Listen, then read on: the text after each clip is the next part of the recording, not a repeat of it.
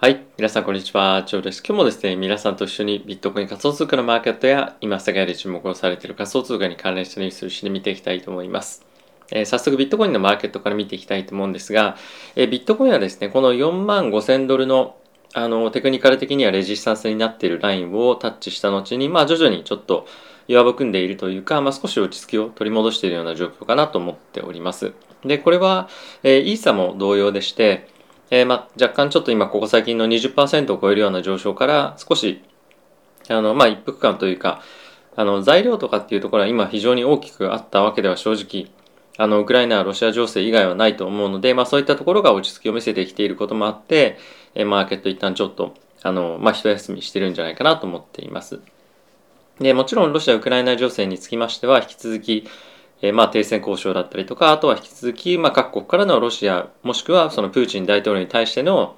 制裁がさらに進んでいるわけなんですけれども、まあ、その状況がものすごく大きく変わるとかっていうところは、まあ、今のところニュースを見ていてもないんですよね。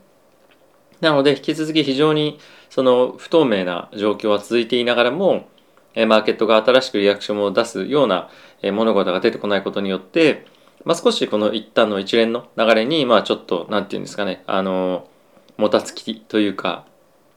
なんていうんですかね、まあ、そういったものが出てきてるのかなと思っています。で、一応ちょっと株式市場も見ておきたいなと思うんですけれども、一応米国の今、あの株式市場ダウンの動きとかっていうのは、まあ、ほとんど動いてないあの状況に今なっていますと。こちらも同様ですね。で、えー、まあこの辺りについては原油とかっていうところにも反映されていて、まあ、今日は2%ぐらい下落をしているんですが、まあ、現在108ドル近辺に、えー、なっていたりとかっていうところもあって、まあ、ここ最近非常に上昇していたもしくは下落していたものが、まあ、下げ止まったり上げ止まったりとかしているような、まあ、ちょっと中途半端な一日になっているかなと思います。で、金利についても今日もほとんど動いていないので、マーケットは明日に雇用統計を控えて少しあの中だるみな一日になっているんじゃないかなと思っています。まあそんなこともあって今日はちょっとニュースの方に時間を割きたいなと思っているんですけれども、え今結構ですね、面白い記事がいくつか出ておりまして、えまずはあのその面白い記事に行く前になんですけれども、え現在ロシアがですね、まあ、どんどんどんどん、えウクライナの、まあ、その南の方に進行を進めていってますよというのがニュースになっていました。で、和平の交渉、停戦交渉というところは行われているんですけれども、まあ全くまとまらないのは当然あると思いますし、えー、おそらくロシアとしては、まあ要求をそんなにすぐ飲まれることがないと思っていると思うので、まあどんどんどんどん攻めていくというところは、まあ姿勢としては変わらないかなと思っています。あとは EU およびアメリカの方としても、この戦争に対して自分たちが軍事介入するということは、まあないでしょうと。で、それに伴って何かしらできるサポートはやっていくけれども、えー、引き続き横から見てますっていうような状況が、えー、続いていくと思います。で、えー、そんな状況の中なんですけれども、えー、パウエルさんのコメントが非常にあの興味深いというか、ちょっと僕もこのチャンネルで何回かあのさらっと触ったことがあるんですけれども、えー、中国の脱米ドル化っていうのが、まあ、今回の戦争を通じて、え済むんじゃないかというふうに言われています。で、これはロシアも同様ですよね。ロシアはこの戦争をする前にもともと中央銀行の、えー、準備金であるところからドルを、まあ、根こそぎ引っこ抜いていたりとか、まあ、徐々にですね世界の大国がドルから離れていっていると。でこれに加えて先日国連の方で、まあ、今のこのロシア・ウクライナ情勢に対して、まあ、あの反対の意を唱えるようなですねあの、まあ、決議っていうのが行われる中で例えばインドだとか他の非常に有力な国のいくつかがアメリカに対して反対の意を示しているっていうのも、まあ、今起こってるんですね。でこれに伴ってドルに依存するのをやめようっていう世界の大国の、まあ、動きがさらに加速するんじゃないかというふうに、えー、パウエル議長は言っていますと。でこれ本当にあり得るんじゃないかなと思っていて例えばそのインド中国、えー、ロシアこの3カ国だけでも例えばドルから抜けた場合、まあ、非常に大きなインパクトあると思いますし実際に彼らに、まあ、ある意味支配されているような国っていうのは、まあ、結構あると思うんですね。で特に今中国に関してはアフリカでも非常に大きな影響力を持っていたりとかもするので、まあ、今後世界が大きくまた経済的に発展していく中でじゃあ人民元使ってくださいねとかあとはまあこの連合国で作ったまあ、通貨なり何なりを使っていきましょうこういったルールに従ってくださいみたいなことを、まあ、どんどんどんどんアメリカがまあ進行してないところで、まあ、広げていくっていう動きが、まあ、今後進むんじゃないかなと僕も思っています。でこれはまあ二極化だと思っていて正直一応これ先ほどですね出ていたニュースでもあるんですけれども、えー、モルドバとジョージアが EU に参画しますというニュースも出ていました。で、なんでまあ EU とかそういったところにどんどん入っていく、まあ、少し弱いヨーロッパの国々っていうところと、まあ、あとはそういった大国がどんどんどんどんドルとか、まあ、そういった基軸通貨となっていったところから抜けていくことによって、えドルの弱さが顕著になっていくんじゃないかなと思います。で、もう一つ皆さんにご紹介をしたいツイートがあるんですけれども、え、こちらになります。皆さんもおなじみのですね、スティーブさんのツイートなんですけれども、え、現在、フェットが行っている、まあ、金融引き締めの方向の、まあ、金融政策なんですけども、この別の言い方をすると今後利上げしていきますよね。でその利上げなんですが、特に EM カレンシーっていうふうにありますが、イマージングマーケット、特に新興国の通貨に対して非常に大きな影響があるんじゃないかというふうに言っています。で、これどういうことかっていうと、金利がどんどんどんどん上がっていくと、イマージングマーケットの通貨っていうのは、まあ、どんどんどんどん弱くなっていく、あの、方向にまあ動いていくというふうなのが一般的になっていますと。で、そうすると、自分たちの自国のカレンシー、通貨の価値がどんどんどんどん下がっていくと、自国民も自分たちの自国の通貨で資産を持っていくことについて非常にリスクを感じるんですよね。そうなってくるとどんどんどんどん FED が利上げだとかあとは金融の引き締めを行っていくことによってどんどんどんどんイマージンカレンシーの価格がどんどん下がっていくことによってどんどんどんどんその人たちが自国の通貨を売ってビットコインを買うんじゃないかというふうにあの言っています。でこれは、まあ、あの彼だけのあの意見というか、まあ、他にもいろんな方もこういったことを言っている人がいるのであのまあ非常に面白い意見だなと思って、まあ、ぜひ聞いていただけたらと思いました。でこれは実際にまだあの始まってないというかこれから実際起こってくることなので、まあ、将来的にどうなっていくか分かんないんですけれども、まあ、やはりどんどんどんどんこのドルの、えー、まあ資金調達環境が悪化することによってやっぱりまあ一般市民我々も含めてドルを持っていることの強みだとかあとは自国の通貨ドル自分たちの自国の通貨がドルじゃないことによってえー、まあどんどんあの、まあ、ドルじゃないですかドル以外の資産を持っていることによって、まあ、その目減りしていくものの恐怖でかつ世界中でインフレが起こってるわけなんですよね。そうするとますますあの自分たちの自国の通貨の、まあ、価値がなくなるということでビットコインに流れるもしくは国によっては、まあ、脱ドルもして、まあ、完全にビットコインの経済圏を作ることでもうドルの影響を受けたくないみたいな国が他にも今後出てきても正直おかしくないなっていうのは思っています。でこれはいろんな本当に世界各国であの、まあ、水面下でというかふうに話をされている話だと思うんですけれども結構ですねその世界中の国々がドルのというかアメリカのあの金融政策に対してこれまでこれほどまでにも影響を受けることが本当にいいのか正しいのかっていうのは議論が、まあ、ずっとされてることだと思うのでまあこれに依存しない世界に行きましょうみたいな、まあこういったところがさらに加速しても、おかしくないんじゃないかなと思っています。まあこういった一連の話なんですが、まあ、さらに FED がですね、あの金融引き締めを行っていくによって、議論されていくポイントなんじゃないかなと思うので、まあ、この辺ですね、ぜひ、まあ、今のうちから注目をしておいていただければと思っております。はい。ということで、まあ、仮想通貨その他に関連したニュース見ていきたいと思うんですけれども、えー、まずはですね、こちら見ていただければと思っています。えビットコインがですね、まあ一旦ちょっとディップしているような状況ではあるんですけれども、え引き続きですね、ビットコインに対しては非常に、まあ、旺盛な買いが入っていますというような、え、記事になっております。で、具体的にどんな人が動いているかっていうと、まあ、非常にですね、あの、この上に行けば行くほど大きなそのプレイヤー、がメインに今動いてますということなんですけれども、まあ、今ですね非常にスモールプレイヤー、まあ、これおそらく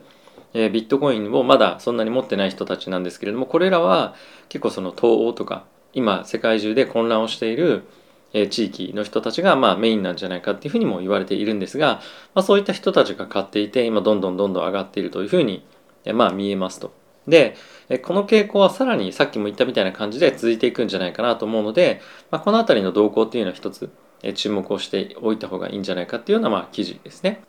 はい。続いてはこちらのニュース見ていきたいと思うんですが、これも結構面白いなと思った記事なんですけれども、えー、フェットがですね、引き続き金融緩和を、まあ、ある程度継続していくようであれば、えー、ビットコインはですね、まだまだ上昇していけるんじゃないかっていうような、まあ、記事になっていますと。で、まあそれは当然そうだろうなと思うんですけれども、その一方で、もしフェットが金融引き締めをですね、どんどんどんどんやっていった場合、どこかで経済もしくは、えー、まあそのマーケットというか株式市場も含めてなんですけれども、まあ、リセッションに入っていってマーケット一回クラッシュするんじゃないかと。でまあそれはそうだよねっていうことではあるんですけれどもそこで大きくマーケット全般としてビットコインも含め仮想通貨も含めクラッシュするんじゃないかっていうふうに見てはいる一方でその中でいち早くビットコインが復活してくるんじゃないかっていうふうに、まあ、この記事の中では、まあ、案に言っていますと。でこれってまあ実際にどうだろうありえるだろうかっていうふうに考えた時に、まあ、さっきのシナリオとちょっと似てるかなと思うんですよね。やっぱりそのビットコインから、えー、アメリカの投資家の機関投資家からの,、まあその資金の避難という観点ででどんどんどんどんビットコインから資金が抜けていますと抜けていきますとでそれに伴って、まあ、株式市場と同様に暴落する可能性はあるんですけれども一方でどんどんどんどん世界でアメリカの金利が上がっていくことによってイマージングマーケットの通貨が暴落したりとか、まあ、世界的にも経済が不安定に非常になりやすい状況だとドルがですね非常に買われやすいんですよね。でドルが買われやすくなるっていうことは、まあ、そのなぜ買われるかっていうのはその資金の避難をするとより安全な資産を買うだったらドルを買いましょうみたいなことが起こるので、まあ、世界中で自国通貨の価値がドーンと下がる可能性が、まあ、ありますと。でそうするとまた非常に、まあ、早いタイミングでビットコインに資金が入ってくるかもしれないねっていうようなストーリーに、まあ、非常に近い考え方なんじゃないかなと思うんですね。なのであのビットコインについては、まあ、その今みたいなちょっと中途半端なというかだとダメかもしれませんがよりその世界的に危機を感じられるもしくは自分たちがいる局面で、まあ、結構その非常に強いまああのなんていうんですかねストレスがかかる経済的なストレスがかかるとか政治的にストレスがかかる場面ではやっぱりビットコインって変わりやすくなるんじゃないかなと思うので、まあ、ちょっと今この瞬間ではあまり参考にならないような考え方かもしれないんですが、まあ、今後世界経済世界情勢がより不安定にいくなっていく過程の中で、まあ、こういったポイントについてはあのちゃんと注視しておいた方がいいんじゃないかなと思ったので、まあ、そういった観点からちょっとご説明させていただきました。はい、で、まあ、より短期的なビューではあるんですけれども今ですねビットコインがちょっと一目均衡っていうあのテクニカルな分析があるんですけれども、まあ、それをベースにすると、まあ、非常に今、えいい状況にあるんじゃないかというふうな、まあ、記事になっておりますと。でこれは何かっていうとちょっと一目均衡をですね皆さんに説明するのは非常に時間がかかってしまうのであのちょっと割愛しますけれども今ですねこの雲というふうに言われる白いゾーンがありますよね。でこれが一般的には非常に強い抵抗線になるというふうに言われているんですけれども、まあ、ここ一旦抜けてこのテクニカルで非常に注目をされている4万5000のところで押し戻されてで現在の今レベルでまたこの雲の中に入っていくかどうかっていうところを、まやってる状況なんですけれども、まあ、ここをしっかりとサポートとあの捉えることができるようならばもう一旦ちょっと上に行くんじゃないかっていうような、ま分析をしている人がいると。でまあこれはテクニカルを信じるかどうかっていうところにも非常にあの影響があるかと思うんですけれども、まあ、結構この一目っていうのはですね何気にテクニカル分析をする人たち海外でも結構注目されているものだったりもするので、まあ、一つ見ておいても悪くはないのかなと思っています。まあ一旦はちょっとサポートとしてはこの4万2000というところが、まあ、一つの基準にはなるんじゃないかなと思いますし上値のところについては、ま4万5千だと。で、一応この分析の中では、この4万5千をしっかりと抜けられるようであれば、まあ、5万とか5万1千ぐらいまでは一旦ちょっと伸びていくんじゃないかっていうふうに見ているので、まあ、そういったレベル感も一つ注目をしてもおいてもいいのかなと思っています。はい。あとはですね、オプションのマーケットなんですけれども、ここ最近結構コールのオプションが買われてますねという話を何回かしたと思うんですが、まあ、さらにそのコールのオプションの買いが進んでるっていう動きが結構見られてきたので、ちょっとだけ簡単に触れさせていただきたいと思います。で、今まではこの3月のところがですね、非常にあのコールオプションを買うっていうところがメインの